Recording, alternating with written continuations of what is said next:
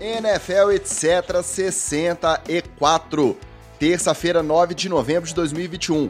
Eu sou o Ticas, ou seja, eu não sou Adel Beckham Jr., este podcast não é o Cleveland Browns, então eu tô de volta. Aproveito para registrar aqui o meu sincero agradecimento a todo o pessoal da produção, pessoal da redação, pessoal da edição, todo mundo aí que segurou as pontas aqui durante a minha ausência, e claro também que para ele, que comandou essa enorme equipe aqui do NFL etc, o nosso Xoxomídia multitarefa, Luiz Vitorino, o nosso Magal. E aí, Magal, parabéns porque, ao contrário do Alexandre Pires, você soube exatamente o que fazer com essa tal liberdade. Tá pronto para outra, meu querido? Fala, meus amigos do NFL, etc. Eu vou passar essa bola, tá? Porque vou te falar um negócio: fazer pauta, fazer edição, cortar a gaguejada dos outros, cortar as borrachas que a gente fala que não pode sair aqui no gravado. É, eu vou te falar, cara, dá muito trampo. Eu fiquei encagaçado com medo do, do episódio não ir pro ar, eu tive algum problema. É, passei uma madrugada infernal. Então eu, eu me abstenho. A gente começa a fazer aquele esquema de escala de empresa. Quando você tirar mais férias daqui a um ano, que agora só daqui a um ano. Quando você tiver férias daqui a um ano de novo, a gente ajusta uma escala aí e eu, eu consigo te cobrir. Não é isso, não, cara. É equipe. Você tem que falar, é equipe da edição virou a madrugada editando, é equipe da pauta, entendeu? Virou madrugada. É equipe. A equipe. Eu, isso. o Magal e o cunhado Alas. e o Luiz Vitorino também. E o Luiz Vitorino também. Mas além de multitarefa, o homem é humilde, vai vendo aí. E aqui também ele, que já foi citado, o homem, que eu não sei se ficou com mais saudade de mim ou mais perdido com esse noticiário da NFL na última semana. O Wallace Matos, o nosso Oli. E aí, Oli? Você que, dentre nós, o nosso veterano, o nosso decano, você é quem provavelmente, até dentre os ouvintes também, é quem provavelmente acompanha regularmente a NFL há mais tempo. Você tem lembrança de algumas semanas de temporada regular que teve um noticiário assim tão caótico igual essa semana 9 de 2021? Ou se já teve, se acha que faz tanto tempo que aí também você já nem lembra mais? Fala, Ticas. Fala, galera do NFL, etc. É, eu fiquei com mais saudade de você, obviamente, do que mais perdido nessa semana. Essa semana deu para acompanhar porque a gente já tá acostumado com coisas caóticas. Agora, na lembrança, sim, eu realmente não puxo na memória alguma coisa tão é, confusa como foi essa semana. Coach McCoy jogando e antivax falando que estava imunizado, e, até porque essa é uma, uma afirmação inédita. É, na minha memória particular, não tem. Nas minhas pesquisas sobre NFL, quando eu comecei a gostar, tem. Em 83, o draft lá, que foi um, um pandemônio. Mas depois eu falo um pouquinho mais dessa história para vocês. Bom, em virtude dessa semana frenética no noticiário e também do NFL, etc., não querer virar o xadrez verbal, né, na duração aí infinita, então hoje o nosso episódio será dividido entre headlines e roletão da rodada. E aí as tretas e os TDs ou fumbles relevantes de cada time, a gente vai pontuando dentro do nosso roletão.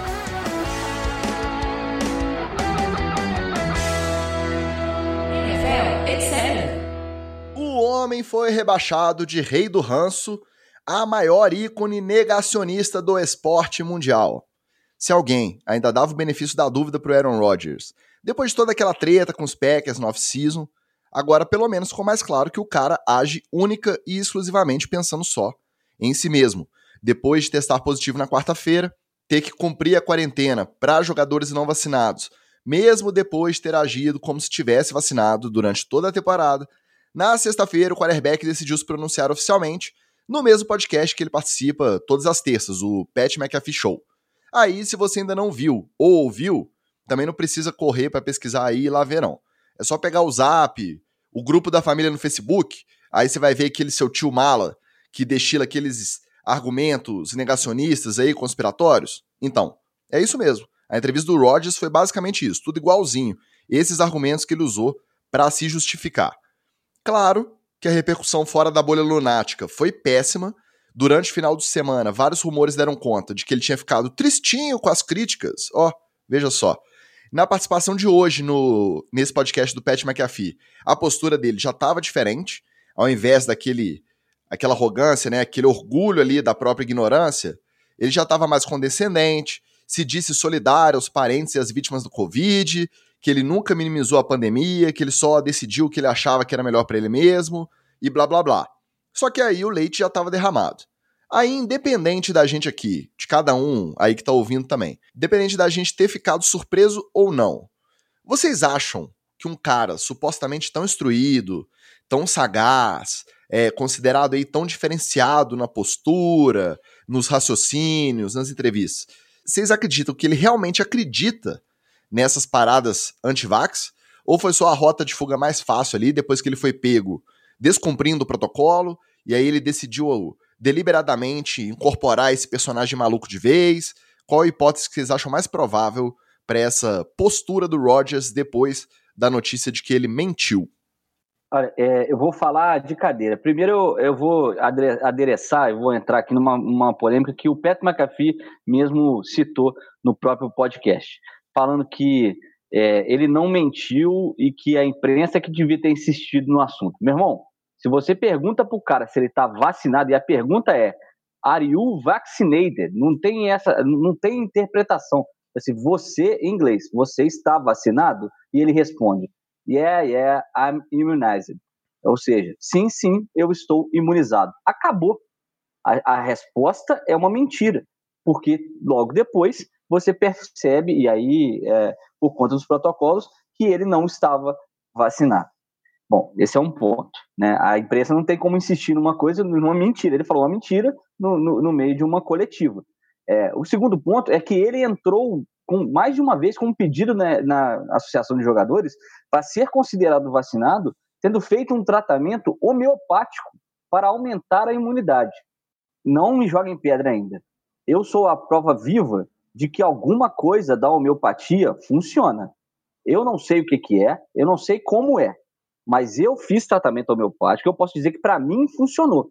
Eu passei a vida inteira, a infância inteira, tomando bolinha de açúcar aquelas gotinhas de cachaça e o comprimido de nada. Serviu para poder eu ser alcoólatra agora quando eu sou adulto, né? E saber fazer uns drinks maneiro. Mas, é, tô brincando. É, eu tenho que, por experiência própria, respeitar a homeopatia. É, eu sei que foi um tratamento que praticamente curou a minha sinusite. Mas também não posso associar isso diretamente à cura da minha sinusite, porque é, pode ser, ter sido só a evolução do meu sistema imunológico. Então, eu sou o doido que vai aqui falar para vocês que a homeopatia é capaz de aumentar o sistema imunológico a ponto dele curar a Covid ou de é, é, imunizar contra a Covid.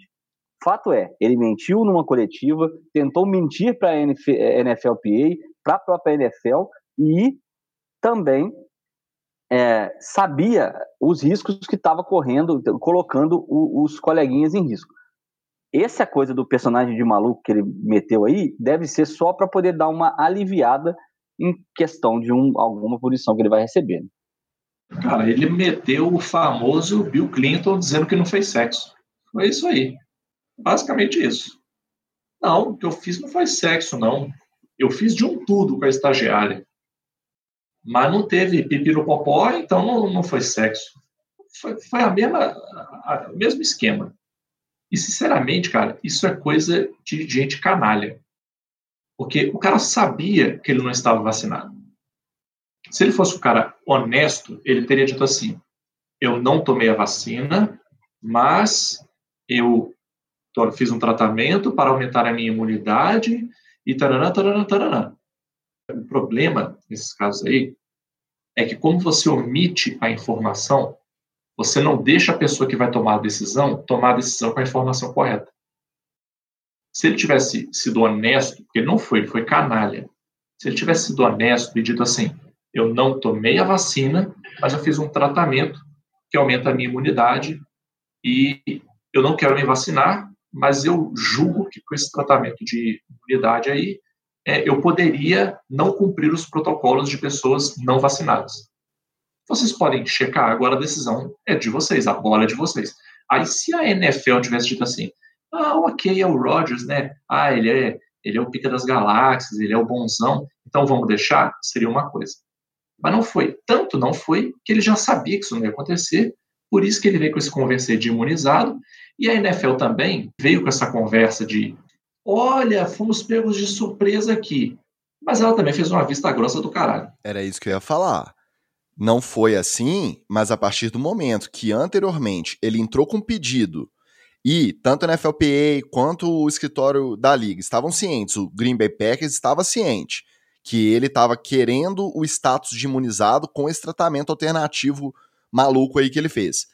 E mesmo assim, ele continuou agindo na sideline sem máscara, nas entrevistas em ambiente fechado sem máscara, como se ele tivesse sido aprovado, mesmo sem ter sido, e só agora que a notícia veio a público uma vez que ele positivou e estão considerando se vai multar ou não, significa que isso aí de ah, não, vamos deixar ele com status de vacinado. Não. Mas também não fizeram nenhuma força para virar e falar assim, ó, aqui ó, tava no jogo ontem, tem câmera aí para cima e pra baixo. Pufo, multa. Alguma vista grossa a liga e a associação fez. E sabe qual é o pior, Ticas? Sabe qual é o pior para mim disso aí tudo? É chegar agora e ele ficar fazendo esse. Gente, mas. Nossa, não esperava que vocês iam me criticar é. tanto. Meu Deus, para que isso tudo? Mas, cara, a, a, gente não tem como rastrear. Não tem como rastrear. Não estou dizendo só dentro do Green Bay Packers, não. Mas a gente não tem como rastrear se ele passou Covid para alguém, cara. Ele pode ter passado. Ele pode ter pego, tá assintomático, é, metendo vírus aí para todo quanto é canto. Aí ele estava é, até no, no Saturday Night Live dessa última semana, fizeram um, um sketch é, fazendo essa entrevista dele lá no, no podcast do Pat McAfee. E aí o, o cara que imita ele fala assim: é, é, Ah, eu, eu cheguei no huddle com a minha cara a 30 centímetros da cara de vocês, fiquei falando lá sem máscara, mas isso não significa que eu botei ninguém em risco, imagina, longe de mim. Então, eu acho o pior de tudo, assim, para mim, a cereja, não é o pior de tudo, mas a cereja do bolo é ele ficar agora com, esse, com essa pegada de, nossa, mas que coisa, todo mundo tão alvoroçado por causa de uma coisinha toda dessa, entendeu? E, infelizmente, a gente sabe que o que provavelmente vai acontecer vai ser uma multinha aqui e ali, um, um, um, cumprir um protocolozinho ali como se ele tivesse o Covid, qualquer coisa assim, mas fazer alguma coisa realmente assim, de séria, não vai fazer. E aí qual é o problema? O cara que é anti-vax e que não queria tomar vacina, vai pensar assim, porra, devia ter feito essa daí também, ó. Devia ter metido essa, porque eu não precisava estar aqui andando de máscara. Olha quanta gente que tomou multa porque estava usando, estava sem máscara aí, o Rogers tinha que ter tomado multa também. Se a NFL fosse séria, que ela não é, se ela fosse séria, ela falasse assim: ah, é? Então vamos pegar aqui agora todas as situações em que a gente tem registro que você estava sem máscara e para cada uma delas é uma multa. Mas aí é o batom na cueca. Porque ah, se eles é. com pedido de equiparação ao status de vacinado, com esse tratamento maluco aí, a NFL negou, ela estava ciente que ele não estava vacinado. E aí, se ela vier retrocedendo todas as oportunidades em que ele não cumpriu o protocolo, é batom na cueca. Até a gente postou no nosso Twitter a enquete da o que, que vocês acham que vai acontecer com o Rodgers? Nada acontece feijoada? Ou uma multinha pro time, para ele, perda de pique? Ou uma eventual suspensão? Ganhou disparado, não vai acontecer nada, 70 e tantos por cento. Inclusive, um abraço pro Marcel, que trocou uma ideia bacana com a gente lá. Então, até tá em discussão se para multar pessoalmente, para ter suspensão, alguma coisa assim, é só quando é reincidente. Então não importa se o cara fez isso a temporada inteira, porque ele só foi pego agora. Então só vai ser multado se ele for pego de novo. A NFL tá passando Carai, pano, cara. A NFL não queria o NFL, NFL é igual, igual, igual, o rapaz que tá de meia e consegue se livrar do adultério. Do adultério, exatamente. Então a NFL vai passar o pano máximo que ela puder. Por quê? Porque ela tava sabendo que ele tava sem vacina e tava descumprindo o protocolo. E o Green Bay Packers também estava sabendo. Então agora, é, nessa de minimizar o dano aí, eles só vão torcer para ele não estar tá sintomático no domingo para ele poder voltar a jogar e já vai pegar o Seahawks. O Seahawks com a volta do Russell Wilson também diz que é uma recuperação recorde aí da cirurgia no dedo. E aí imagina a tensão que esse jogo não vai atrair. A NFL não quer saber de, de saúde coletiva não. A NFL quer saber de dinheiro no bolso. Ah, e a gente só está tendo essa discussão aqui porque é o Rodgers. Vamos é, colocar isso em, em, perspectiva. Né? Uma futura estrela antivax também, como é o Josh Allen, também não está recebendo atenção da NFL. Eu aposto quanto você quiser. Não, não preciso estar no dia a dia do Buffalo Bills, não. Ele não cumpre os protocolos que ele tem que cumprir dentro das, das instalações do Buffalo Bills. Eu tenho certeza. Eu não, não, não preciso estar lá no dia a dia para poder saber. É, e, e, aí a gente tem dois pesos e duas medidas, né? A gente estava até brincando num outro grupo, pessoal do Fantasy aí. Se fosse o Jared Goff, tinha sido banido da liga já, porque é, um, é, um, é só mais um quarterback. Mas a gente tem uma estrela da liga, que é um dos melhores da, de todos os tempos, que a, assumiu essa bandeira anti-vax, agora enfiou essa bandeira na bunda e vai desfilar com ela pro resto da temporada aí. E um anti-vax declarado jogando e nada acontece feijoada. Não só um dos melhores da liga, né? mas também um cara que atraiu o máximo de atenção por conta da treta da off-season com o próprio time. Então, quando começou, todo mundo queria ver como é que vai ser essa temporada. E aí começou perdendo do Saints, tomando uma sapecada. E aí, vai recuperar, não vai? Qual que vai ser a história? Então, para esses caras, a gente sabe que tem dois pesos, duas medidas. A gente sabe que a liga passa o pano. Mas eu tenho uma esperança. Eu vou ser sincero, eu tenho uma esperança. Porque tem um monte de jogador aí que tomou multa pode, botar o pica, pode botar o pica-pau aí, porque o Magal vai passar pano para NFL. Não, não, não vou passar pano para NFL não, garotão. A minha esperança é a seguinte, teve muito jogador aí que tomou multa e que agora está se sentindo o babaca, né? o otário. Assim, tomei uma multa porque estava sem máscara, o Rogers está sem máscara há três meses e não vai tomar multa porra nenhuma. Eu só, eu só, eu só tenho a esperança de que um jogador desse seja um jogador, um jogador da defesa e que ele faça estilo é, Golpe Baixo, né? O único filme do Adam Sandler que presta, e fala assim: esse snap eu não vou fazer nada, eu vou lá só dar uma porrada nele. Só isso. Pode ser um safety. Pode ser que ele faça uma blitz lá da end zone dele. Que ele venha correndo, deu uma blitz na sacanagem, assim. Que ele venha de frente no menisco do Rogers, assim, a perna do Rogers virar para trás. Aí fala assim: pronto, seu otário, agora tá aí, ó, fica, agora tá aí a minha multa, pronto. Só, só, só espero isso, que tenha alguma alma abençoada que queira se vingar do Rogers e, e, e faça um trabalho bem feito aí, arrume uma lesãozinha para ele encerrar a carreira. A gente chegou num ponto tão bizarro dessa história toda que o Rogers fez o Cole Beasley parecer um cara coerente que desde o começo falou assim: ó, não tomei, não vou tomar vacina, acredito nas teorias malucas todas aí da conspiração, não vou tomar. Foi multado. E aí, foi multado. mas ele não foi multado porque ele deliberadamente decidiu descumprir o protocolo, não. Ele vacilou, porque nos joguinhos, desde o início, ele tava lá de máscara na cara, contrariado, puto, xingando no Twitter, mas estava cumprindo. Vacilou ali levou ferro. Perto do Rodgers, o Cole Beasley parecia um cara coerente o Rodgers tentou é, passar de, de, é, de Cole Beasley sem cumprir os protocolos que o, o cara está sujeito, né? Então, é, não, não, dá para é, nem nessa coisa de maluco, dá para ajudar o Rodgers a, falar assim, não, realmente ele era maluco, não, ele, ele tentou ser dissimulado, e é que é o pior, né? Que é o cara que tenta ser é, mais esperto do que o, o, o, todos os espertos. O mal do esperto é achar que só a mãe dele fez filho que pensa. E outra coisa interessante para a gente acompanhar é quando o Rodgers voltar, se ele vai voltar usando máscara na sideline, se ele vai voltar dando entrevista de máscara depois dos jogos, ou se já que ele tentou usar o tratamento homeopático doido lá para substituir o status como se tivesse vacinado, agora ele vai usar, não, eu tive Covid, eu positivei, então eu tenho aí um período que eu estou imunizado. Vamos ver qual vai ser, vamos ver. E para resumir essa história toda, é a prova de que não dá para você ficar idolatrando o cara só porque ele faz dentro de campo, não, cara. Não dá. Eu que não idolatro, eu aqui, só em. Ó, são 64 episódios da NFL, etc, tá? Eu já defendi aqui veementemente um Watson no passado mais distante. Num passado um pouco menos distante. Não defendi, mas falei bem, de John Gruden. E eu já passei pano, lógico que não nesse mérito, né? Não nesse assunto. Mas de outra forma, lá na treta com o tipo Aaron Rodgers.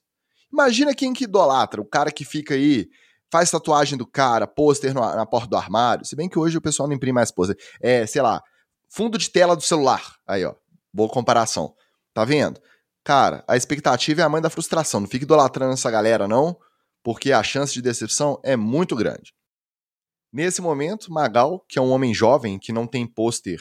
Aliás, tem uns quadros muito bonitos aí no seu fundo de tela. Em breve a gente vai começar a transmitir essa gravação no YouTube também o pessoal vai poder ver. Mas tem os quadros Star Wars aí, tem uma coleção de CDs ali do Brujeria, maneiro.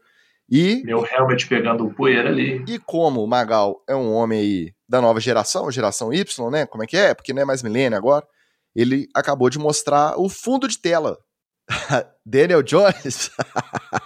Não é, não é só Daniel Jones, é. é Daniel Jones saindo da Via Láctea, maior do que a nossa galáxia. Enfim, em meio a todo esse zum zum zum, ainda tivemos a dispensa do Odell Beckham Jr. do Cleveland Browns.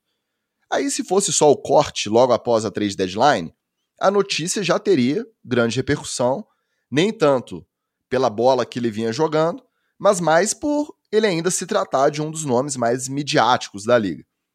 Só que, como tudo que envolve o OBJ é meio megalomaníaco, teve o pai dele postando vídeo criticando os Browns e o Baker Mayfield, teve LeBron James e o Damian Lillard se metendo na treta, teve um monte de jogador parça, seja em LSU, seja é, tendo jogado com ele outros times, seja amigo pessoal, usando camisa com foto e hashtag da campanha Free Odell nos jogos de domingo. Então você imagina, o cara ia lá, sacava o quarterback adversário, levantava a camisa, tava lá, hashtag Free Odell, uma foto do Odell. O cara fazia o touchdown, ia lá pra câmera, Free Odell.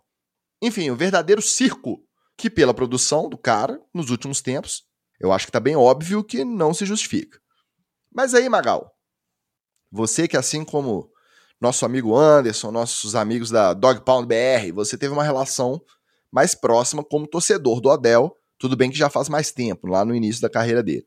Você consegue enxergar algum motivo ou algum argumento, mesmo que mínimo, para que ele possa ter se sentido injustiçado desse jeito no Browns?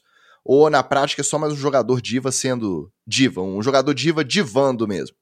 Bom, eu vou com a, com a permissão da Patrícia, que é psicóloga e muito melhor do que eu, eu vou explicar esse caso do Adel usando um conceito da psicologia, chamado. Deixa eu só, deixa eu só registrar aqui que a gente já falou duas vezes nesse podcast sobre Cleveland Browns. Um beijo para essa torcida maravilhosa que sustenta todo o NFL. essa torcida de 12 pessoas. É, mas, não, tô brincando, tá? Obrigado aí, gente, pelo apoio. É, é um conceito que chama locus de controle.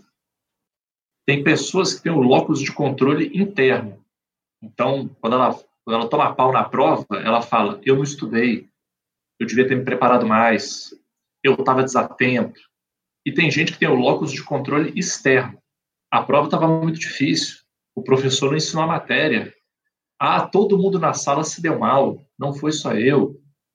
O Adel, ele não tem locus de controle interno. Nenhum. Tudo o que acontece com ele é culpa dos outros. Tudo. Lá no Giants, ele reclamava do Eli Manning reclamava das chamadas do coordenador ofensivo, que não tinha, não tinha bola para ele suficiente. Reclamava do pessoal da OL que não dava tempo para o Eli Manning. Nesse ponto eu tô, até concordo com ele. Foi para o Browns. Ele reclama de todo mundo. Ele fala que a culpa é de todo mundo. Aí o pai dele fala que a culpa é dos outros também. Eu vou ser muito sincero, cara. Eu, eu tenho uma dívida de gratidão com o Odell, porque o Odell me deu muita alegria. Aquele um ano que ele jogou relativamente inteiro, sem quase sem lesionar e jogou bem no Giants.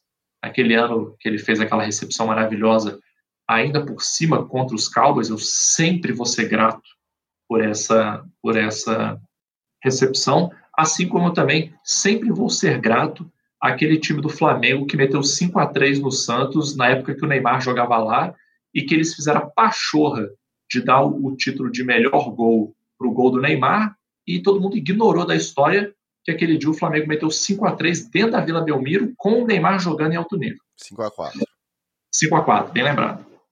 Então, é, eu tenho uma dívida com o Adel. Só que o problema do Adel é isso, cara. Tudo dele é culpa dos outros. Tudo, ah, eu lesionei. Ah, o Baker Mayfield não me dá a bola. Ah, eu vou falar pro meu pai para gravar um vídeo para falar mal que ah, o Biden eh, não aprova uma lei que obriga o time a passar a bola para ele. Tudo é culpa dos outros, cara. Infelizmente, é, o Odell ficou com a pior parte de ser um jogador top, que ele tem a parte de ser estrela, mas ele não tem a parte de performar bem. Porque tem jogador que, vamos combinar, a gente sabe que também é estrela. Só que a gente é obrigado a aturar porque o cara performa bem. Vamos dizer, vamos pensar aqui, um nome aqui assim, dota minha cabeça, não que eu tenha pensado nada planejado, Tom Brady. Tem um monte de coisa de estrelismo dele. Mas a gente tem que engolhar seco esse desgraçado, porque ele performa. Na hora do vamos ver, ele faz. O Patrick Mahomes está passando por esse problema agora. fica a noiva dele lá fazendo farofa, o irmão dele fazendo farofa, é, passeiozinho de Ferrari, mas ele não está performando. O Adel performou quase nada. Por um lado, ele sempre foi muito atrapalhado por lesões. E eu digo assim, atrapalhado por lesões mesmo, porque o jogador não escolhe se lesionar. Né? Ele está jogando um esporte de altíssimo nível, com muito contato físico, onde o corpo dele é exigido no limite e está todo mundo passível de lesionar. Não tem essa conversa de, ah, o fulano é ótimo, ele nunca lesionou, ah, o Gronk é horrível, ele está sempre lesionado. Cara, o cara não escolhe estar tá lesionado, não. Pelo contrário, ele faz tudo que ele pode na vida dele para não lesionar. Então, acho que nesse ponto o Adel foi meio machucado pela vida, assim. Né? Ele se lesionou todo ano, cara. E lesões complicadas, não foi coisa sossegada, assim, de resolver. E, infelizmente, o resultado é esse ele continua se achando muito bom, ele provavelmente sabe lá no interior dele que ele é muito bom, mas ele não consegue ser bom, ele não consegue gerar resultado, sempre ah, porque a lesão, porque é o QB, é o não sei o quê.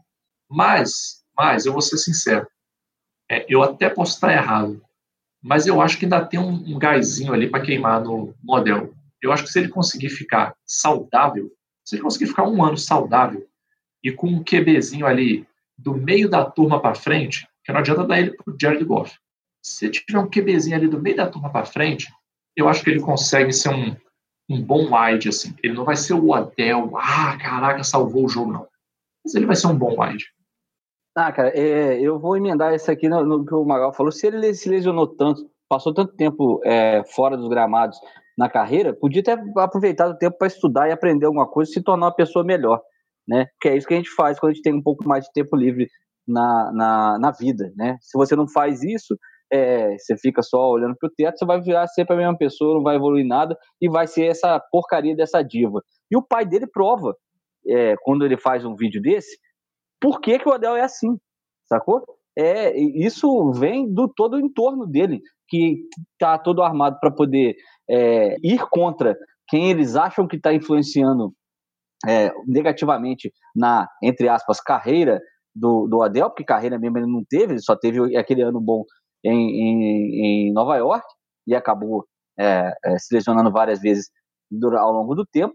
E quando estava realmente com uma chance é, de ficar, de, de retomar a, a, própria carreira, acabou estourando com a única pessoa que ele não pode estourar, que é o quarterback. Ele pode brigar com todo mundo no time, menos com o cara que passa a bola para ele.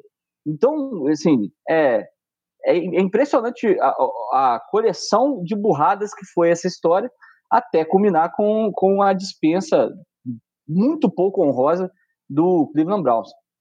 Agora, detalhe: é, o Baker Mayfield fez questão de passar a primeira bola para o primeiro touchdown longo para o cara que entrou no lugar do Adel, People Jones, né? é, mostrando que, que a franquia realmente, o problema era o cara, é, era o Adel Beckham Jr. no vestiário. Mas, e, Wallace, a... eu acho que nem era não, cara, não era mais não.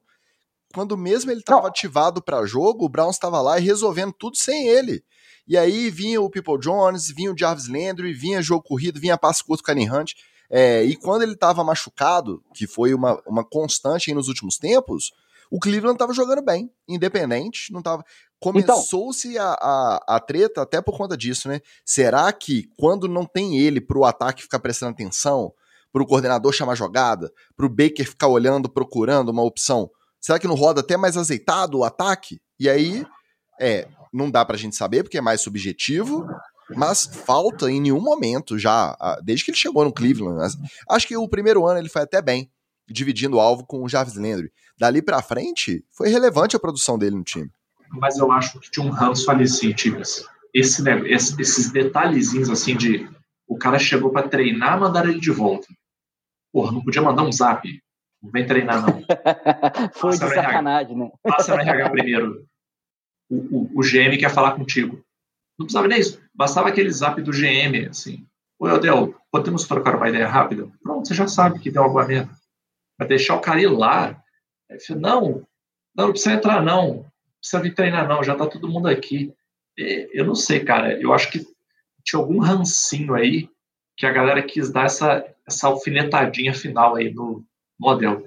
E não ficaram então. falando muito disso também quando a, as trades estavam o mercado estava mais aquecido de trade, assim, né? Parece que o pessoal esperou baixar a poeira para você. Ó, oh, esqueci de falar, rapaz. Tem um menino aqui também que nós estamos passando para frente, tá? Marézinho turbo aqui, ó, quem quiser. então, mas é, é, é, dizem, e aí os principais analistas americanos estão dizendo isso, que é, o, o, a química entre o Baker Mayfield e o Odell Beckham Jr. não era tão azeitada porque o Odell não estava nas rotas que, ele, é, pré, que eles predeterminaram. Que o Odell meio que fazia um freestyle de rotas e que o, o próprio Baker Mayfield não conseguia chegar e alcançá-lo justamente por causa disso. Porque era uma, uma rota é, out, ele corria uma rota meio slant. Aí, com uma rota corner, ele corria para o meio. Então, é, é, é, difícil realmente, porque isso já é complicado é, habitualmente com o tempo que o quarterback já tem para poder lançar a bola. Se você não corre a rota direito, corre a rota da sua cabeça, aí fica mais difícil também. Né? Até a gente começar a nossa gravação aqui de hoje, os Seahawks eram os favoritos para pegar o Odels. Eu acho que dentro do waivers, né? Se passasse ali dentro do waivers ainda, não esperava virar free agent não. E enquanto a gente grava, os Packers também começaram a se assanhar para cima do Adel. No Seahawks eu acho brabo, porque lá tá faltando bola para dividir entre o Lockett e o DK Metcalf. Já Não, nos DK, Packers, D... já nos Packers, se ele tiver correndo ali minimamente bem, nos Packers aí pode fazer diferença. DK e Odell Beckham Jr. no mesmo vestiário, eu quero ser uma mosca para poder ficar lá todo jogo para ver como é que vai ser isso.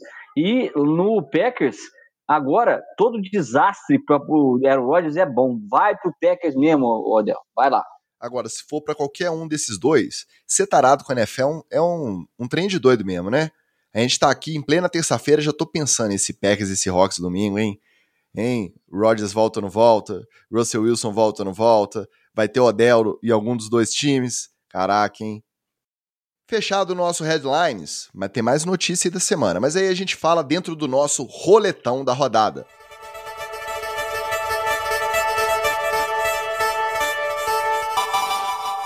Hoje o roletão é especial, tá? Para você que não nos acompanha no nosso Instagram, fique sabendo você que aquele primeiro horário, aquela primeira janela de jogos do domingo dessa semana 9, eu tive o prazer, nós tivemos o prazer de assistir juntos pela primeira vez, encontro oficial, presencial do NFL, etc. Com todos imunizados, guardando ainda algum distanciamento social ali, pudemos tomar uma cerveja e acompanhar a vitória dos nossos três times. Olha a coincidência. Só do nosso quarto elemento aqui, da nossa eminência parda, que não teve jeito, porque os Packers não resolveram. Mas depois a gente fala mais. E aí, no domingo, outra coisa que a gente aprendeu é que a gente não entende porra nenhuma de NFL. Jaguars 9, 6 Buffalo Bills. Broncos 30, 16 Dallas Cowboys com a volta do Dak Prescott. E Titans 28, 16 Rams. O mesmo Titans que a gente enterrou aqui há umas três ou quatro semanas e falou: é, já era, pode estancar aí, não vai render nada. E depois perdeu o Derrick Henry ainda. E, e Titans aí, ó, bye bye temporada. E agora são o líder da AFC. A gente não entende nada mesmo? O que, que aconteceu essa semana? Ah, aconteceu que teve uma conjunção de astros e a gente estava emanando boas vibrações e a NFL resolveu nos atender. Quando você emana vibrações positivas para o universo, o universo responde. E aí estávamos nós lá com a cara de tacho, olhando o Sunshine e Companhia Limitada não tomar nenhum, nenhum, nenhum touchdown do antivax desgraçado e a sua turma, e ainda meter nove pontos. E também não Foi fazer o touchdown. não, aí, aí essa parte a gente pula. Meteu nove pontos. E o glorioso lá, como é que chama aquele menino? É Mike Thompson, o, o kicker? Thompson. Eu esqueci o nome. É Thompson mesmo? Ele errou um chute muito à esquerda, um field goal. Aí foi falta da defesa. Andou mais cinco jardas. Foi chutar, pedido de tempo. Errou à esquerda. Aí na terceira vez que ele foi chutar, errou a esquerda de novo. Como é que pode um negócio desse e ainda ganhar dos Bills, cara? É quando o carro ele não tá mal balanceado, né? O Magal que gosta de carro, assim, quando ele, ele tá meio cambado para um lado, aí é assim mesmo, né? Isso aí, é, isso aí é carro que a seguradora tinha que ter dado PT e não deu. Que já pegou coluna, pegou chassi. Aí, em vez da, da seguradora dar PT no carro, ela manda arrumar o carro inteiro e devolve pro cara. Aí o carro fica todo sambado, ele não pega alinhamento nunca mais na sua vida. Foi o que aconteceu com o pé do kicker aí. Ele foi sambado, ele não pega alinhamento mais. Só ressalvar, eu chamei de Mike Thompson, mas na verdade é Matthew Wright. Eu sabia que era um, um nome comum. Tá, é mesma coisa. Né? Mesma coisa. Tudo igual. É, eu gostei muito dos três jogos, mas os três jogos têm uma explicação. Primeiro, o jogo do Jaguars e do Bills é que o castigo para antivax ele vem mais cedo ou mais tarde. Não ia ter graça o Bills perder do Chiefs, por exemplo. A graça está no Bills perder do Jaguars. E, e, e, fazendo seis pontos. Os caras conseguiram dar dois chutes, cara. Eu já vi time, do, eu já vi time ruim do FABR conseguir fazer mais que isso. Aí. Os caras não conseguiram. Bem feito. O, o placar, Magal, é, o placar é tipo aquele de interclasse, né? Você chega em casa, o seu pai pergunta assim: quanto que foi o jogo, filho? Aí você fala assim: 2 a 0 Aí ele fala assim: quem que fez os gols? Não, não, pai, era basquete. É, foi, foi nesse, foi esse nível aí. É, o Broncos e Cowboys, cara, Cowboys se lascando é, é alegria, sempre. É o universo mostrando que ainda existe justiça. Porque, beleza, o Cowboys pode até ir para os playoffs, mas vai ter que tomar essa pecada do Broncos, para não ir muito cheio de, de onda, cheio de marra, não. E o Titans e Rams, aí desculpa, cara, esse placar aí, ele não reflete a realidade. Esse é aquele jogo que o time que chega no Super Bowl perde no meio da temporada para não chegar invicto. É aquele, é aquele clássico joguinho que você fala assim: você olha a campanha vitoriosa do time, você olha para trás e fala assim: cara, mas esses caras perderam aquele jogo lá, o que aconteceu lá? Não sei, cara, deu um tilt, deu uma tela azul na galera aí no dia. É, é, as coisas não funcionaram, assim.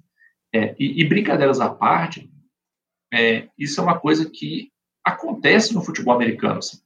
Tem dia que as coisas não funcionam. Mas como assim? O que, que não funciona? Nada. Tem dia que as coisas não funcionam. Você tenta um passe fundo, o cara dropa, você está tentando corrida, não está entrando, é, você erra um touchdown numa hora que não deve, excede um turnover na hora que não deveria.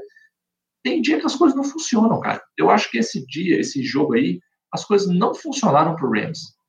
Não funcionaram. Agora, significa que vai ser assim daqui para frente? Não. Significa agora que o Titans vai sair passando o carro? Não vai, até porque essa divisão do Titans aí também é um par de dinheiro, né? Tudo pode acontecer. Então, basicamente, a explicação desses jogos é, foram essas. E uma coisa que é importante, em relação principalmente aí ao, ao, ao jogo do Bills, não é para time nenhum, nenhum ficar contando com o ovo na cloaca da galinha.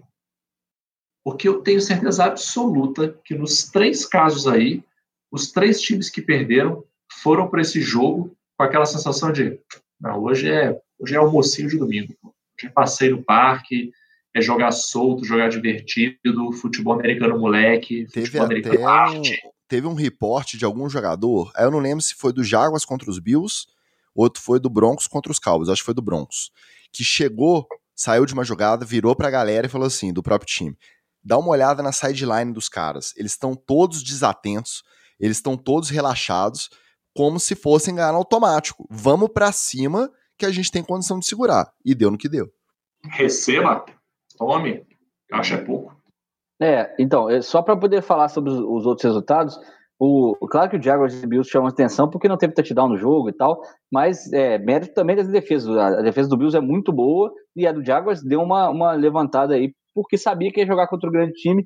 Quisera eu que a do Miami, que já é muito boa, fizesse isso a uma hora da temporada. Conseguiu três quartos contra o Bills e depois é, mostrou, só mostrou o caminho para o Diagos para poder ganhar. O Wallace, Agora, o Bills também voltando do Dubai. Então, mais é. um motivo para o cara chegar ali meio fora de ritmo. Aí as coisas começam a não acontecer dentro do jogo, aí o cara vai meio que perdendo a linha. Agora você vê esse placar 9 a 6 você fala, nossa, esse jogo foi ruim.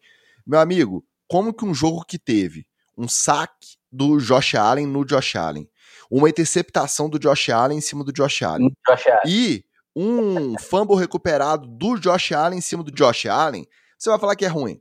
Aqui é etc. Esse é, jogo foi maravilhoso. É o Josh Allen verso. Então, a, a, esse, esse Broncos e, e, Dallas me assusta mais, né, me assustaria mais se eu fosse torcedor do Dallas, do que o Titans e Rams, por exemplo. É, porque a gente já veio falando também que a defesa do Titans melhorou. É, veio há três semanas aí melhorando.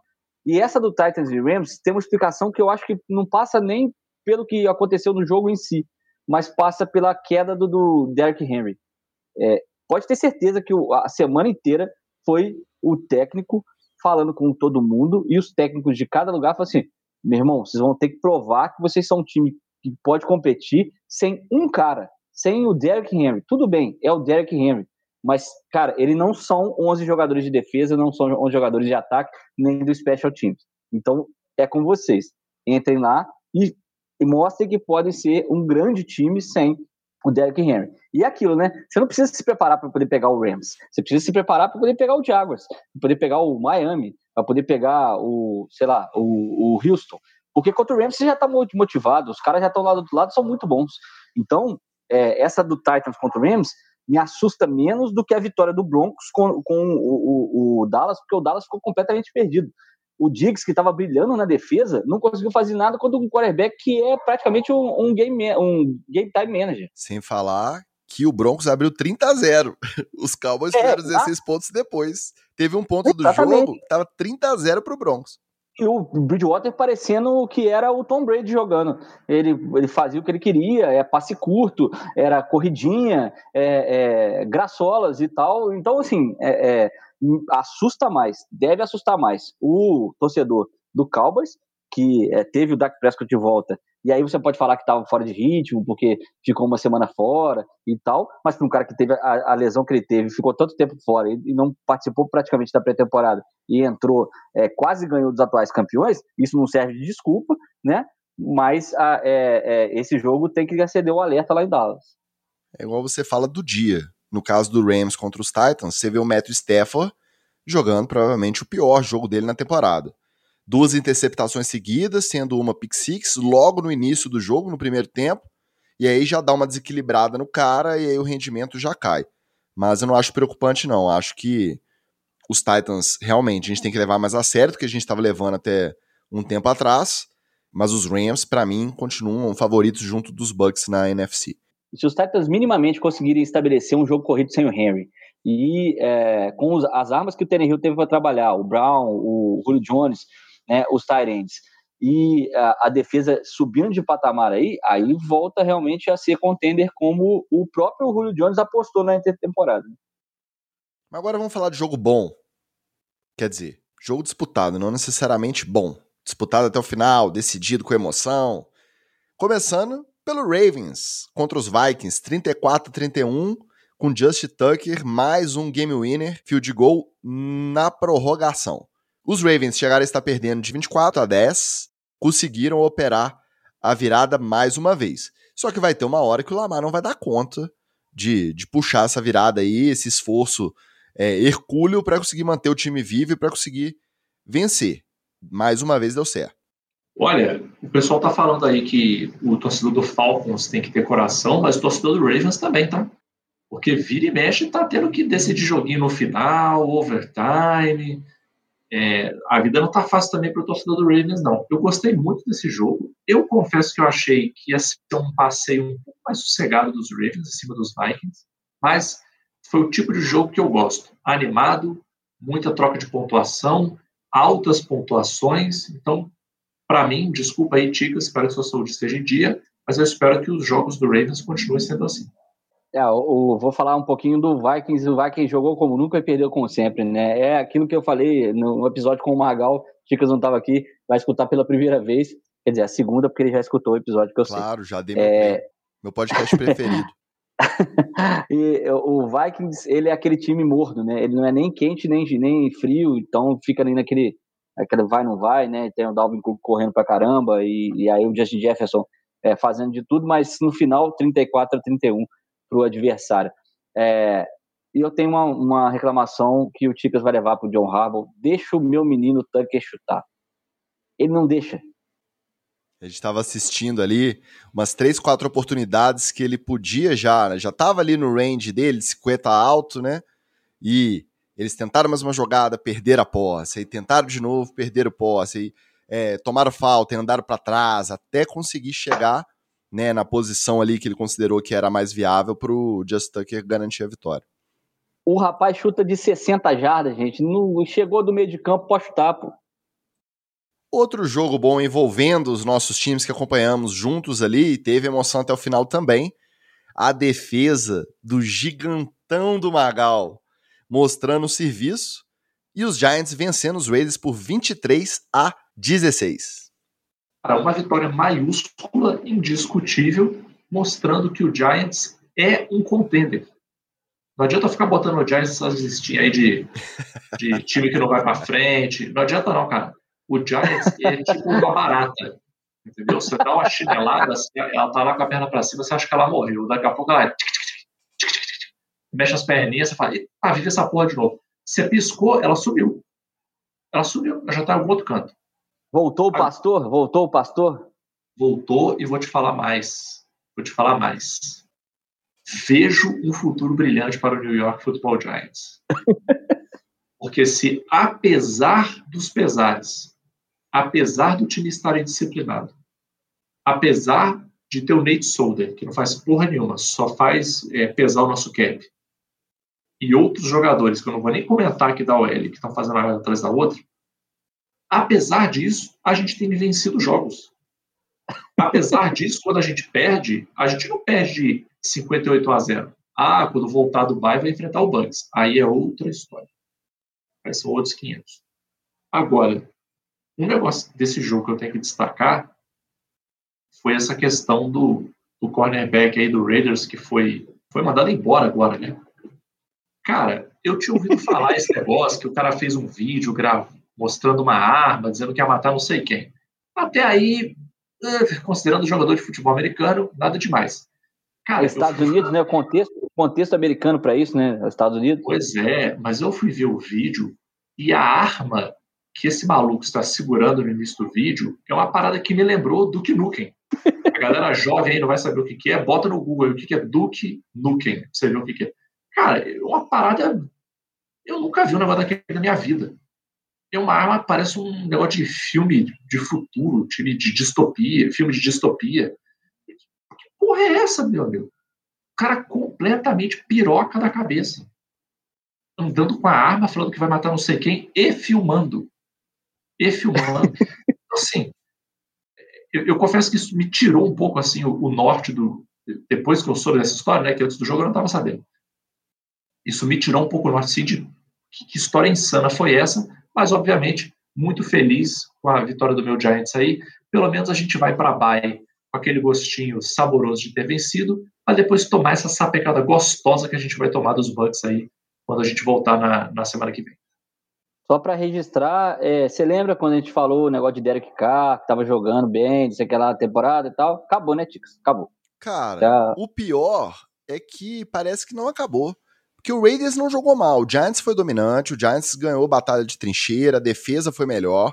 Mas o Raiders não foi tão mal assim, não. Agora, eu fico imaginando, é a vida do Mike Mayock lá, o GM do, do Raiders, que teve o caso do Gruden, a demissão, a confusão. Aí na semana passada, o Henry Ruggs bebe, acelera, mata uma menina, cortado. No hospital ele já estava cortado. O cara já acordou 4 horas da manhã, ó, teu jogador tá aqui no hospital, matou, 8 horas da manhã, o cara tava cortado. Aí na sequência vaza o vídeo do Demo Arnett lá, rodando bazuca, submetralhadora, falando que ia matar não sei quem. Cortado também. Tá fácil a vida do, do cidadão, não, hein? Você vê que o comando estava adaptado às peças que ele tinha no elenco, né? O comando estava daquele pois jeito, é. né? pois é, tá feia a coisa lá. Agora, os outros jogos que entram na categoria de não serem tão bons assim, mas que foram pelo menos emocionantes até o final. Os Falcons venceram os Saints por 27 a 25, salvos pelo Cu, glorioso Cu, com game winner field goal também. Os Steelers bateram os Bears por 29 a 27 no Monday Night Football. E os Chargers bateram os Eagles por 27 a 24, um jogo até surpreendente, a gente não esperava muita coisa e foi um jogo bacana. O, o Falcons é, realmente se, se especializou em, em, tomar viradas, mas vamos combinar que com o outro, o outro lado aí, é, o Trevor Simeon não, não era muito é, bacana você tomar uma virada assim do Saints. Saints vai penar um pouquinho aí para poder é, se adaptar ao novo quarterback e vai perder diversos jogos. A temporada foi embora quando o James Winston se lesionou.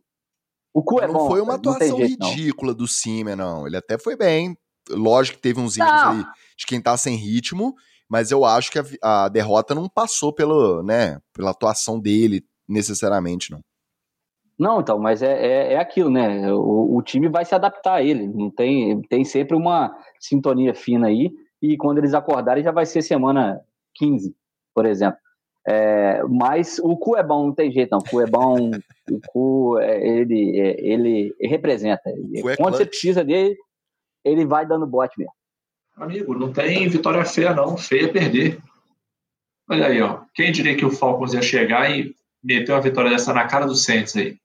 Tudo bem, o Saints com os problemas deles lá, sem o, sem o James Winston, mas mesmo assim, eu duvido, eu duvido que a, que a confiança no Saints não estava altíssima para jogar contra o, o Falcons. Só que Falcons e Saints sempre dá uma faísca. Sempre dá uma confusão, sempre dá um pega para capar. Então, é, é um joguinho assim que, é, independente como estão os times, é um joguinho que você tem que parar para ver, porque sempre dá algum negócio. Falando um pouquinho sobre o Steelers e Bears, eu fiquei prestando atenção no jogo ontem, cara. É, a gente achou até que ia ser um jogo um pouco mais tranquilo pro, pro Pittsburgh Steelers, né? A defesa jogou muito bem, cara. A, defesa do Steelers está representando o, JJ, não, o TJ Watt, né? O JJ está, infelizmente, fora, praticamente fora da temporada. Mas é, o TJ Watt tá, pô, três sacks, cara, tá chegando no, no, no quarterback toda hora. E você, aí você vê 29 a 27 e você vê o tanto que o Justin Fields jogou. Porque sendo sacado três vezes, é, é, indo para o chão, é, com a defesa pressionando é, do, dos Steelers desse jeito, com, a gente tem que lembrar que os Steelers tem o Minka Fitzpatrick, que é um cara que é excepcional ali jogando de, de defensive back, né, jogando de corner, de safety e tal, então Esse dificulta bastante. atacado ontem. Esse tava atacado. Esse jogou Hum. muito. Exatamente. Então, assim, ele tá vendo que essa defesa dos Steelers é uma defesa para representar os Steelers, né? E, é, é, além disso tudo, o Fields ainda conseguiu fazer 27 pontos nesse time. E eu ainda acho que Chicago usa pouco a melhor alternativa que eles têm com o Justin Fields, que é botar em movimento, seja para poder correr, seja para poder é, fazer esses lançamentos fora do pocket. Ele é muito, muito bom nesse, nesses lances. E é, lembrar que o Frymouth, né, que é o Tyrant que fez dois, dois é, touchdowns, é, é o jogo do Pittsburgh Steelers, né? É, jogo de Tyrande, é, o, o Harry está correndo demais, é, tá assim, em vias de lesionar, né? Porque você olha pro Harris, você olha pra carcaça do Harris, você sabe que uma hora alguém vai dar uma pancada nele e ele vai pro estaleiro. Mas enquanto isso, Pittsburgh Steelers na veia, não precisa tanto dos lançamentos malucos do Big Ben, que costuma ser interceptado direto nas últimas três, quatro temporadas, e tá no, no, no esquema é, bola no Tyrande, bola no, no running back, bola no Tyrande, bola no running back. Esse jogo vou te falar, eu achei que ia ser um jogo bem mais ou menos, tá? Confesso que eu botei para assistir aqui, mas eu fui adiantar umas coisas do trabalho, dei uma brincada com os meninos. Aí eu fui vendo que o jogo foi, foi ficando bom, foi ficando bom, foi ficando bom. E, rapaz, e ficou bom mesmo. Tá de parabéns aí. Agora, achei sacanagem, achei sacanagem botar o Cairão para dar aquele chute ali. Por dois motivos. Um, o Cairão tem uma perna boa, mas ele não é o Justin Tucker. Você não vê ele antes de jogo aquecendo com 65 jardas, dando chute. Vou dar um chute de 70 jardas aqui só para ver qual é. Ele não é esse kicker. Cara. Ele é um kicker muito bom, mas ele não é esse kicker, entendeu? Ele é o cara de menos jardas, mas muito consistente, muito sangue frio, não se deixa abalar para ele. Você vai chutar, é, é um primeiro é um primeiro field goal do jogo, é um field goal de game winning, cara, ele está com a mesma expressão facial. Dentro ele pode estar tá em ebulição. Por fora ele está com a mesma expressão facial. E ele é um cara muito consistente. Só que assim, é, era meio evidente que ele não ia acertar esse chute. Ia ser muito difícil ele acertar. É, o pessoal estava até comentando num grupo aqui no, no, no, WhatsApp que seria melhor, de repente, ter ido para a Hail Mary, tinha mais chances de dar alguma coisa certa. Eu até sugeri ir para o Hail Mary e botar o Cairão para dar carrinho nos DBs. Ele ficar na endzone, ele dando carrinho nos QBs, fazendo aquele negócio ali do, do de bater escanteio brasileiro maroto, né? Puxadinha no calção, dar um pula pirata ali no cara, vai dar uma desestabilizada nos DBs. Eu acho que teria sido um negócio mais, mais eficiente. E a outra coisa que eu achei sacanagem é porque o Carão tava numa streak aí para bater um recorde de field goals consecutivos, cara. Faltava quatro field goals para ele bater o recorde da NFL.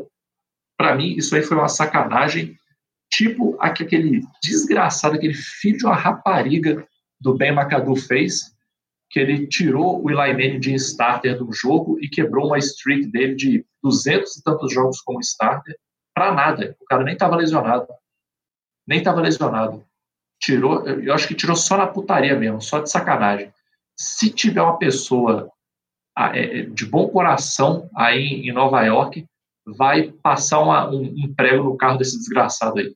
Ele aprendendo a fazer mais isso. E Eagles. A Eagles perderam, gente. Olha, esse final de semana eu curti demais, vou ser bem sincero. O Washington Futebol Team, que é o meu time, é o meu brother, é o meu brother de divisão. Eu não tenho nada contra o Washington Futebol Team. É um brodinho, é um brodinho. O brodinho tava de baile. Cowboys perdeu, Eagles perdeu, Giants ganhou. Ué, só sucesso. Agora, que eu assisti jogo com você pela primeira vez, eu fui testemunha que você estava mais interessado na vitória dos Broncos acachapantes sobre os Cowboys do que torcendo pelo seu próprio time contra os Raiders. Eu testemunho ganhar isso ao é vivo. bom, mas ganhar da Argentina é muito melhor, amigo. É, não, esse jogo do Eagles é, é o famoso é, trocadilho que eu vou fazer, eu sou obrigado a estar na NFL, etc. Lá vem o, lá vem o O Hurts não machuca ninguém, né, gente? Vamos, vamos combinar que contra essa defesa cansada do Chargers, que a defesa do Chargers tá cansada, viu? Puta merda. Ó, essa defesa é a que mais caiu em relação à produção que ela teve o ano passado. Essa defesa do Chargers era, era é, quase que a âncora de jogo, né? O, a sustentação do Chargers no ano passado, enquanto o Herbert estava naquela oscilação, estava entrando ali e tal, podia confiar na defesa do Chargers. Esse ano os caras são uma peneira. Esse ano a secundária não está jogando. O Bolsa e, e, e, companhia limitada no front seven não conseguem impressionar ninguém. E ainda tomaram calor de um time do Eagles que também não tem nenhum talento. E, e o talento que eles tinham, por exemplo, o Ertz dispensaram, foi para o Cardinals. Fizeram um monte de trade. E, os caras simplesmente desmontaram o time e deixaram o Jalen Hurts para ver, ó, vamos ver o que, que esse menino dá.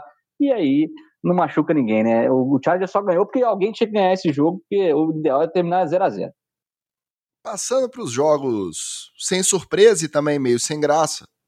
No Thursday Night teve Colts 45-30 Jets. Os Patriots dominaram os Panthers e venceram por 24 a 6, com uma polêmica envolvendo Mac Jones, mas depois vocês comentam. Os Browns sapecaram o Bengals por 41 a 16 e os Cardinals venceram os 49ers por 31 a 17. Só que aí, peraí, calma lá. O resultado seria normal pelo que o Cardinals vem jogando esse ano. Os 49ers não estão essa Coca-Cola toda, o hype continua injustificado. Só que aí você tem que parar para pensar que os Cardinals jogaram sem o Kyler Murray e sem o DeAndre Hopkins. Mesmo assim, eles foram lá e dominaram o 49ers 31 a 17. E vou dizer mais, né? Sem o J.J. Watt para poder pelo menos ter uma tensãozinha ali do ataque da OL na hora de, de fazer o snap. E com o coach McCoy, meu querido under center, que tá, representa um desfalque tão grande quanto esses aí que você falou, né? Você jogar com o coach McCoy, você tem que. Como é que fala? O seu handicap, se fosse. É, jogou bem, é, jogou bem. se fosse, como é que fala, um, um, uma, um jogo de, de é, golfe, né? Você tinha que marcar o handicap lá menos 7.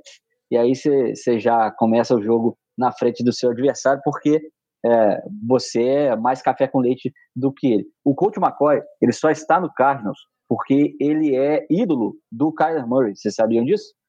É um cara que o Kyler Murray, quando, tava na, quando ele estava na universidade, o Coach McCoy, era o ídolo do Kyler Murray. O Kyler Murray estava adolescente ali, crescendo né, nos anos de 15, né, de 14 para 15 anos lá. O Coach McCoy, na universidade, era ídolo do Kyler Murray. E aí, por que, que eles decidiram fazer essa transição com o coach McCoy? Porque aí o Kyler Murray consegue escutá-lo melhor. E foi dando certo, né? A, a, a, temporada vem, vem dando, sendo produtiva até agora. Murray realmente se machucou e não podia jogar. E aí, para você ter um cara experiente e que não vai fazer besteira na hora de, de ele assumir o time, eu também tive essa experiência agora, que é o Tua não podia jogar contra o, o Texas e o que o, o precisava fazer era só não fazer cagada para poder ganhar. Pronto. A mesma coisa do Cardinals. O 49ers, a gente já falou aqui, ele está muito superestimado. A gente botou eles muito lá em cima. É, essa dúvida do quarterback parece que deu uma pesada por lá. O, nem o Garoppolo tem tanta confiança e nem é, é, o menino que está chegando agora também não, não, não, não, parece se firmar e agora se lesionou, está é, numa situação um pouco mais difícil. Fora que precisa contratar uma bezedeira, né? Já, já vem tendo problemas de lesão há muito tempo. É, um pouquinho sobre esse Browns e Bengals.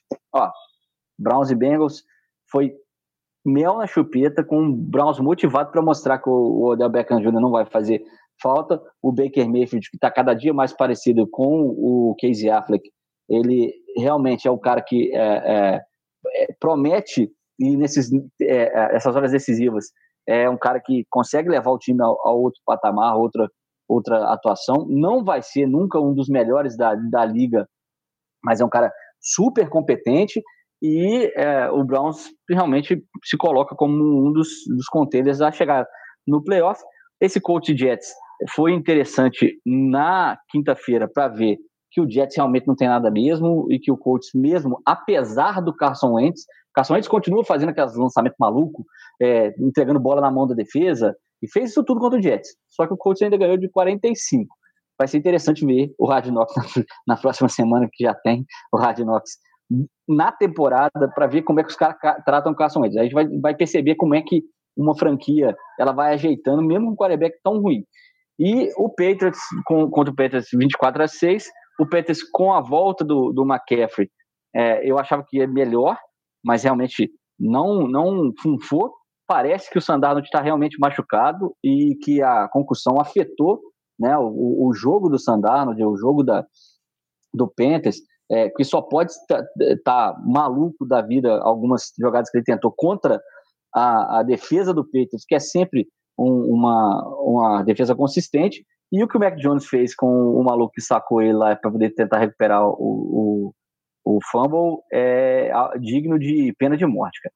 Você tentar torcer o tornozelo do seu coleguinha de propósito para ele não chegar numa bola, então para você perder, coisa, é um colega de profissão, cara. Você tá é, é, é a mesma coisa que o, o, maluco do América fez com o Zico. Ele foi do joelho do cara. Negativo, negativo. Vou ter que discordar. Dis, discordo, discordo, tem que discordar. O que aconteceu? Vou fazer, vou fazer com o senhor. Quando ele estiver em campo, vou, vou pegar esse 64 e torcer ele para outro lado. Quem diria que eu estaria aqui passando pano para Mac Jones? Ah, vou ter que passar pano para Mac Jones, nesse caso, nem uma passada de pano. A questão é a seguinte, meu amigo. Pense no maior desespero que você já assistiu na sua vida. Vou dar um exemplo aqui da, da nossa geração que o pessoal vai entender bem. Quando tinha festa de aniversário, que tinha aquela bola cheia de bala dentro, que alguém ia lá estourava a bola e caía a bala no chão, e a criançada pulava em cima para ver quem pegava a bala. E ali, é, onde o filho chora e mãe não vê, porque ali é cotovelada, dedo na cara, puxão de cabelo. Fumble é isso aí, um monte de gente que é puro músculo.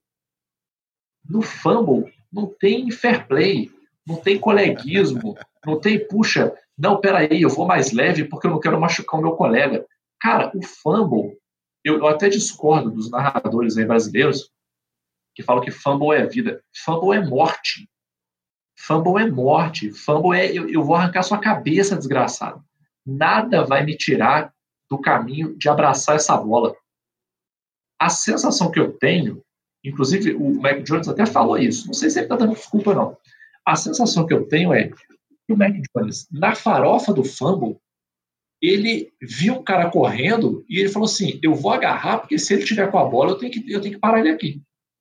Eu acho que ele não sabia se o cara estava com a bola ou não. E dentro do fumble, não dá tempo de você parar e. Oh, peraí, deixa eu ver se o cara tá com a bola. Ah, esse aí tá com a bola, não. Ah, deixa ele passar.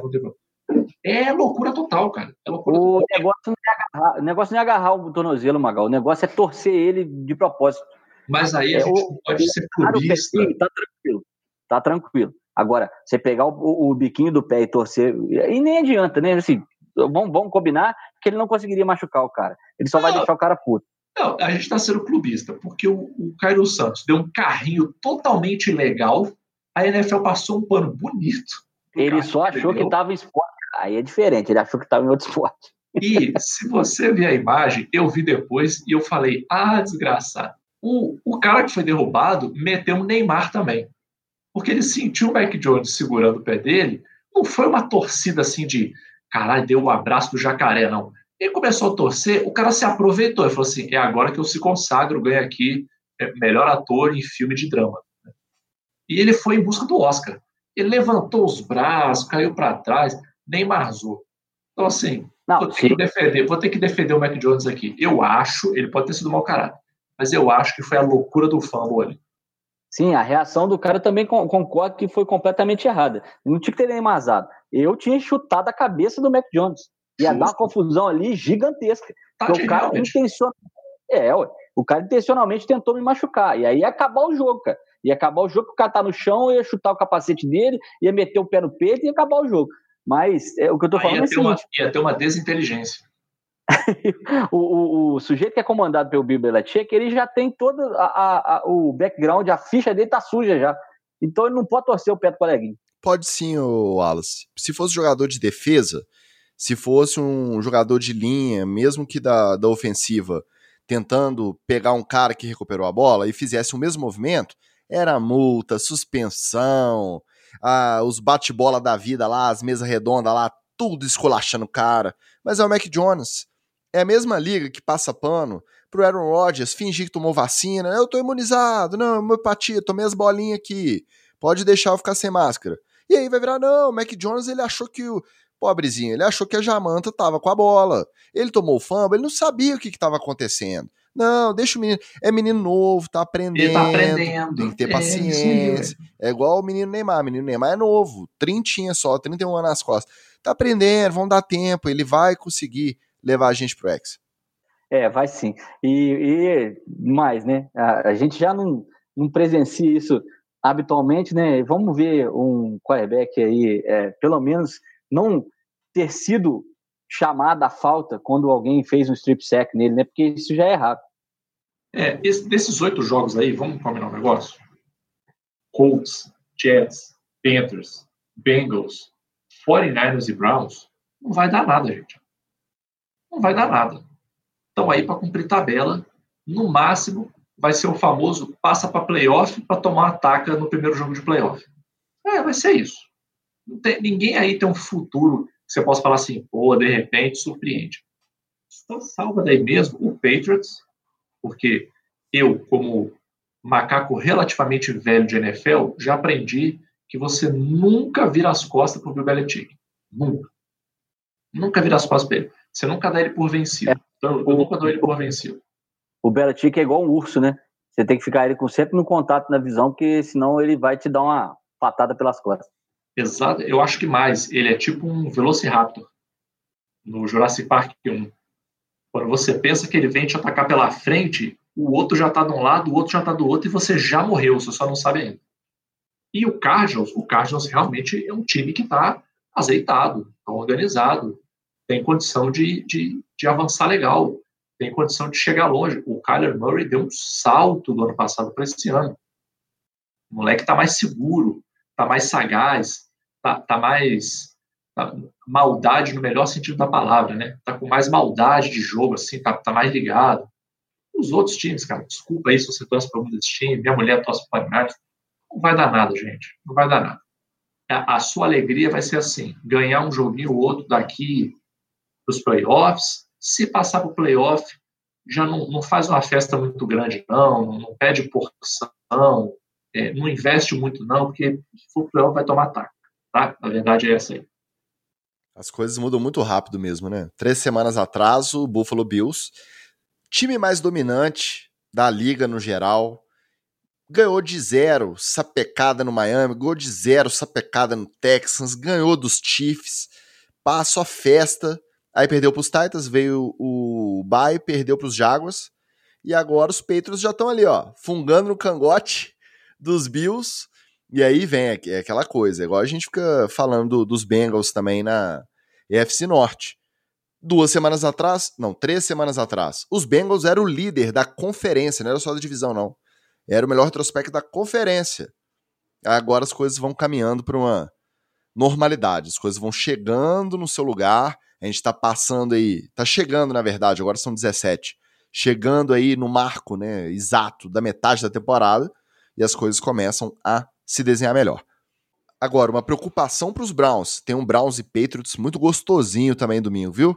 A preocupação para os Browns é que a Covid atacou o running back room lá.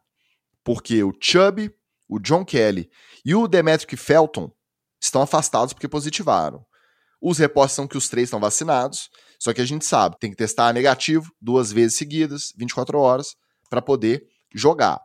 O Dynasty Johnson já mostrou naquele jogo que estava sem o Chubb e sem o Karim Hunt, que ele dá conta do recado se precisar. E o Karim Hunt está elegível para voltar da IR essa semana. Só que como o problema é panturrilha e panturrilha para running back é complicado, pode ser que não volte. Então os Browns ainda têm essa preocupação para pegar os peitos no domingo. Agora para fechar nosso roletão, fechar nosso episódio, duas peladas da rodada que merecem a nossa atenção. A primeira a nossa atenção é só por conta do Wallace, porque realmente falar de Dolphins 17-9 Texans é brabo, hein, Wallace? Não, brabo é, é ter avisado semana passada para vocês verem esse, esse, esse jogo, porque seria praticamente a última vitória de Miami na temporada. É, ser um torcedor consciente de Miami é muito brabo. Mas fui surpreendido momentos antes do jogo com o Tua Tagovailoa no banco, Jacob Brissett under center. É, achei que a vaca tinha ido para o brejo até nessa, nessa vitória aí. Mas o, o, Taylor voltou lá do outro lado do Texas, piorou o time, graças a Deus. E a minha defesa, que nos faz rogada, fez um bar, deu um show é, e esfregou a, a cara dos caras no gramado. E a defesa do Miami não merece o time que tem. Então, é, foi isso. O Brissett fez o que se deveria é, esperar dele, como eu já disse aqui no episódio. É um cara que entra e não compromete, faz o arroz com feijão e aí não perde para o Texans mesmo. Mas é aquilo, né? Não dá goleada, não, não, não é, sai fazendo é, miséria, não. Mais uma vez, Miles Gaskin correndo a vida, é, Gesick recebendo até bebê de incêndio, e vamos assim com Miami até o final infelizmente, de uma temporada que eu gostaria que o tank fosse maior. Mas, como os outros times têm ganhado os joguinhos aí, a gente pode até ter esperança de no ano que vem ser o, o first pick da, da, do draft. Agora, vamos lembrar, o Texans merece todo esse é, essa lamúria, esse calvário que está passando, porque está com um câncer dentro do, do, do time, que é o Deshaun Watson. Dolphins e Texans, a gente já sabia, já esperava que ia ser uma das peladas da rodada. Agora, quando a gente lá em maio saiu o calendário, a tabela da temporada inteira, a gente olhou lá, semana 9, Chiefs e Packers. Nossa, hein? Aaron Rodgers versus Patrick Mahomes. Caramba, hein? Jogão, esse aí vale a pena. Separar o que tá fazendo, tira até a tela da Red Zone, coloca a tela principal ali se não estiver passando, vamos parar para assistir. Aí me veio o Chiefs, do jeito que veio nessa temporada, e me veio o Aaron Rodgers, homeopata, quiroprata e terapeuta holístico, e me apronta o que ele aprontou essa semana. O resultado, uma pelada, mas uma pelada, Chiefs 13, 7 Packers. Special Teams errando tudo, ataque que não flui, defesa que não nossa senhora, essa foi braba. Eu vou te falar um negócio. É por isso que a NFL é tão boa. Porque você pega a imagem, a foto da NFL lá no início da temporada, a gente está chegando no meio e o negócio já virou. Você pega a foto agora e ele fez um giro de 180 graus. Virou outra coisa. Virou outra coisa. Tava lá Kansas City. Podia, podia fazer igual a, a Carla Pérez falou, né? Que dá um, minha vida deu um giro de 360 graus. Ou seja, ela voltou para o mesmo lugar. Né? É, não é 360, não. Ela girou 180 mesmo. Girou, mudou de cor, inverteu a cor, botou glitter, salpicou, porção de batata junto. É uma loucura, uma loucura. Se você virar hoje, hoje, hoje aqui, e falar assim, eu tenho certeza de qual vai ser o Super Bowl, você está mentindo, é maluco. Você pode até falar do Bucks. Eu até aceito você falar do Bucks. Mas, cara, o Bucks provavelmente vai estar no Super Bowl. Isso aí eu acho correto. O resto pode ser o Rams. Pode, pode ser. Pode ser o Chiefs. Cada dia aparece menos. Mas pode ser. Pode ser o Giants.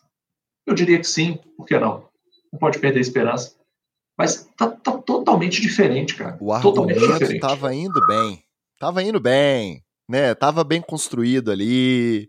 Tava puxando o ouvinte ali, né? Na, ó, na palma da mão. Você não tá vendo na câmera. Tava né, engajando. Eu trabalho com evidências. Só que ele não, resiste, ele não resiste. Ele não resiste. Ele tem que meter o Giants no meio. Aí complicou. Mas a verdade é, gente, algum ano eu vou acertar, pô. Eu tô errando desde 2013 né? Se esse ano que vem no outro, vai fazer 10 anos que eu estou errando. Mas um ano eu vou acertar. Ué. Aí quando eu acertar, eu vou dizer assim: tem 15 anos que eu estou falando que esse time vai ganhar. Ganhou. Assim, cara, o Dolphins e, Dolphins e Texas, você já tem que saber assim: qualquer jogo que envolva esses times é cheirinho de pelado. Não tem muito o que fazer. O Packers só Deus sabe agora porque o Aaron Rodgers conseguiu peidar na farofa, trazendo uma complicação para o vestiário que não precisava ter trazido. Enfia a porra da Jansen no braço, desgraçado. Vai lá, uma picadinha. acabou. No tempo de você falar picadinha, você já tomou a picada. Acabou. acabou. É, é que eu acho que. É, irmão, enfia o que você acha na sua sacola, cara. É só uma pica. É, cara, o que eu fico, eu fico besta é que se fosse uma parada assim, não, você tem que fazer um tratamento de seis meses, quatro vezes por semana, tomar 18 remédios, não pode falhar nenhum, você não tem que começar o tratamento do zero. Não é, cara. É, é, é uma parada assim que, até se você for contra, é mais fácil você lá falar assim, ah, meu amigo, não, vai, vai, bota no meu braço aqui, ponto, pronto, tô satisfeito, vou parar de encher meu saco. Não vale a encheção de saco, cara. Sabe qual é a sensação que eu tenho? É que é um lance igual é, é seguro de carro. Que aí você tem lá, você paga o seu seguro do seu carro. Aí você bateu, deu uma encostada lá num cara na rua. Aí você vê que o cara tá ah, cheio de não, que não sei o que. Tá... A coisa mais fácil, mas, meu amigo, então, mas assim, você não tem culpa, não, fica com seu prejuízo aí, eu vou ficar com o meu, aciona o seguro. Ah, mas é injusto você pagar a franquia, a culpa não foi sua. Cara, é menos dor de cabeça você pagar a franquia, se livrar do problema e pronto. É isso que eu não entendo, cara vai lá e toma a Janssen, cara. Você nem precisa ficar olhando o calendário. Fica a gente aqui igual uns otários esperando. Não, quando é que vai ser a segunda dose na minha cidade? Deixa eu ver se o governo manda vacina. Deixa eu ver se o governo não está arrumando alguma outra confusão para atrapalhar meu calendário de vacinação. Aí você vacina, o governo não bota na sua carteirinha lá do, do aplicativo do SUS que você tomou a segunda dose. Aí tu tem que ir lá no posto de saúde. Não, cara. Vai no lugar, vacina da Janssen, picadinha, acabou sua dor de cabeça. Mas não, o cara prefere trazer dor de cabeça para dentro do campo. Então, eu não sei o que vai ser dos Packers. Eu não sei. Eu queria muito que o Jordan Love passasse o carro.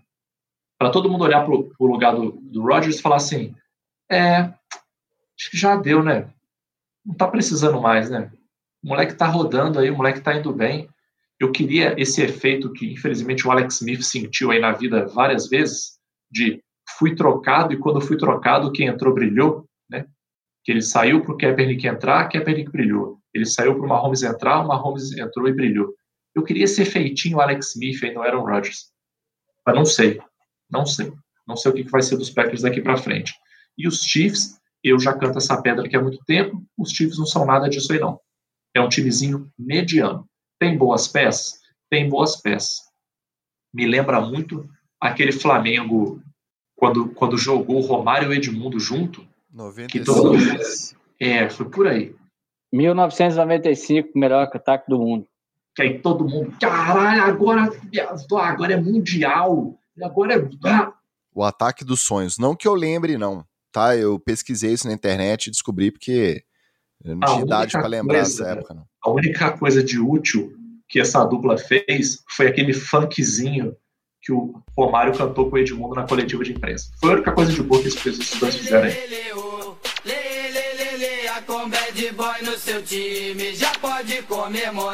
Nós somos bad boys, tu não tem nada a ver, cante comigo esse funk que você vai aprender. Exatamente. Então, o Tips para mim é esse Flamengo com Edmundo e Romário. Ah, tem o Kelsey Frango, famoso Frango. Tem o Mahomes, tem o Tarek Rio, é, tem um monte de peça boa, mas eu acho que não vai para lugar nenhum. Eu acho que vai ser uma decepção aí.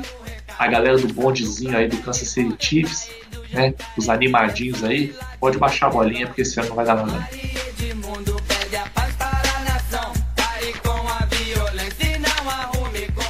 Pois é, e aí o cara que ficou a off-season inteira, porque o time não me dá armas para ir pro Super Bowl, porque o time não atende os meus desejos para ir pro Super Bowl. Aí na hora dele ser imunizado, de verdade não nessas é, teorias malucas, anticientíficas aí, na hora dele lá e fazer a parte dele para aumentar a chance do time ir pro Super Bowl, ele não faz. E depois quer cobrar coerência. Meus amigos, foi um prazer estar presencialmente com vocês na rodada domingo. Foi um prazer estar de volta. Que bom que, ao contrário do Odell, eu cheguei aqui, passei meu crachá, a catraca sinalizou verde, rodou, consegui entrar e voltar. E quinta-feira é nós, hein, Wallace? Então, quinta-feira tem o primeiro NFL etc. Bowl, tem Ravens e Dolphins na casa lá em Baltimore, lá em Baltimore, né? O, o jogo. E fiquem ligados porque é, o Baltimore está naquele, naquele jeitinho que uma hora vai pender pro lado de lá, né? Quem sabe o Dolphins comete esse crime aí e faz igual o Jaguars e surpreende um time dos um dos contenders para chegar nesse Super Bowl. E só para não deixar vocês na curiosidade, em 1983, no draft de 83, é, três Hall of Famers tiveram polêmicas, digamos assim, é, envolvidos no draft. O John Elway não queria jogar no Baltimore Colts, que na época ainda era o Colts de Baltimore, fez biquinho, fez beicinho até ser trocado três dias depois do draft do Denver Broncos e fazer história lá no Broncos. Um boato sobre festinhas e uso de drogas recreacionais fez o Dan Marino cair no colo do Miami Dolphins, que na época era penúltimo pick do draft. Bons tempos que o Miami ainda era contender e conseguia ficar lá para trás no draft. Hoje em dia é só do 10 para cima. E o Jim Kelly, que marcou época no Buffalo Bills, foi draftado pelo Buffalo Bills, não queria jogar no frio, passou três anos jogando numa liga é, é, concorrente ao USFL, mas depois voltou e teve que aceitar jogar no Bills, também fez história lá pelo Bills. Então, essa semana do, que a que passou da NFL foi tão polêmica quanto essa do draft de 83. Se você não sabe é, sobre essa aí, procura aí Elway Marino e começa a pesquisar essas histórias. Isso aí. Magal, essa semana você tá na boa, Giants Essa semana o Giants não perde. Você vai fazer igual eu fiz? Aproveitei que Baltimore tava de bye e também fiquei de bye ou não? Não, não, não, não vou ficar de bye não. Vocês vão ter que me engolir mais uma vez, como já dizia o grande Zagalo. Só agradecer a galera aí que continuou ouvindo a gente, agradecer a galera que ouviu a gente na semana passada, apesar da nossa edição tosca e sem sentido, da nossa pauta bagunçada, é da qualidade de discussão é duvidosa. Tá? Obrigado aí por você conseguir aturar até o final e é, mandar um, um, um recadinho, um recadinho aqui para os rivais de divisão do New York Football Giants, Dallas Cowboys, e, e Philadelphia Eagles, o Washington Football Team não, o Washington Football Team eu gosto. Cowboys e Eagles, se segurem, tá? Que o, o meu gigante está no retrovisor aqui, ó. Vocês estão só vendo a, a carinha do Daniel Jones aparecendo aqui assim, ó. Aparecendo aí no seu retrovisor. Se liga, o gigante despertou. Olha, essa frase aí deu muito problema aqui no Brasil. Nem fala, então... nem fala, por favor. Estamos pagando até hoje o preço dessa frase aí. começam as alucinações envolvendo New York Football Giants, a gente se despede. Deixo meu abraço especial também para o nosso maestro Diego, nosso responsável pelas trilhas do NFL Setos, que eu também tive o prazer de reencontrar depois de tanto tempo aí de pandemia ontem. E semana que vem a gente está de volta. Um abraço a você que chegou até aqui e valeu! Um beijo, veja NFL etc. Ball número 1. Um. Valeu!